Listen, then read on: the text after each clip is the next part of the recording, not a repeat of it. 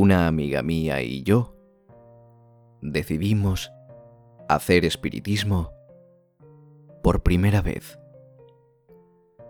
ya que nunca antes nos habíamos atrevido a hacerlo. Llamamos a otras dos amigas para que nos acompañaran, ya que a mí me habían dicho que probablemente con solo dos personas sería más difícil que pasara algo. Nos costó trabajo convencerlas, pero al final cedieron. Lo preparamos todo y un poco asustadas, comenzamos a hacer la Ouija.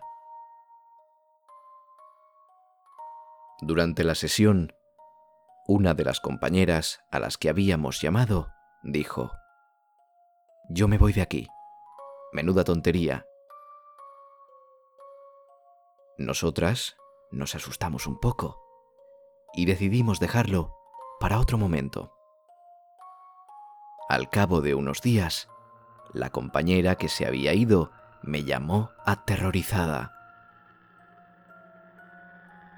diciéndome que de camino a casa, después de haber ido a estudiar a la biblioteca, al pasar por delante de una casa en ruinas que hay cerca de su hogar, una niña, vestida de blanco, le había pedido que jugara con ella.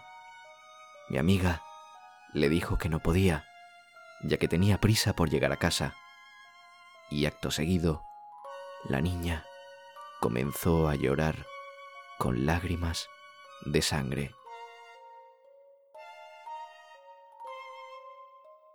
Mi amiga salió corriendo de allí y al llegar a casa fue cuando me llamó.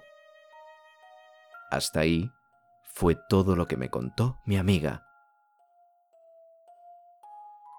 En un principio me lo tomé a broma, pero algo me hacía pensar que mi amiga hablaba muy en serio. En mi habitación comencé a darle vueltas al asunto y me acordé del día en el que habíamos hecho espiritismo y de las malas maneras con las que mi amiga se había retirado. Pensé que no tendría nada que ver y me dormí. Al día siguiente, esa amiga me llamó porque iba a quedarse sola en casa estudiando y tenía miedo. Así que decidí acompañarla, ya que yo también tenía que estudiar. Cogí un autobús y ya en su casa nos pusimos a estudiar. De repente, oímos a nuestra espalda un ruido como de arañazos. Las dos miramos y comprobamos horrorizadas que la niña que ella me había descrito estaba sentada sobre la cama de mi amiga, arañando la pared. Salimos corriendo de la habitación y al llegar a la puerta observé que mi amiga no estaba, pero yo estaba demasiado asustada para esperarla. Un rato después, la policía llamó a mi casa informándome de que mi amiga había muerto de un ataque de asma.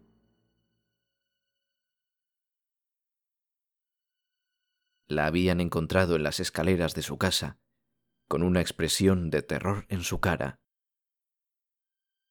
Yo estuve en tratamiento psiquiátrico unos meses y ya me estaba recuperando, pero el otro día, en mi buzón, apareció una nota escrita con la letra de una niña pequeña que decía, Tu amiga murió por no jugar conmigo. Tengo una muñeca nueva.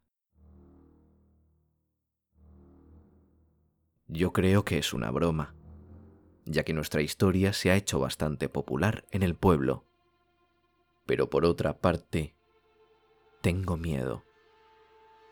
¿Vendrá a por mí?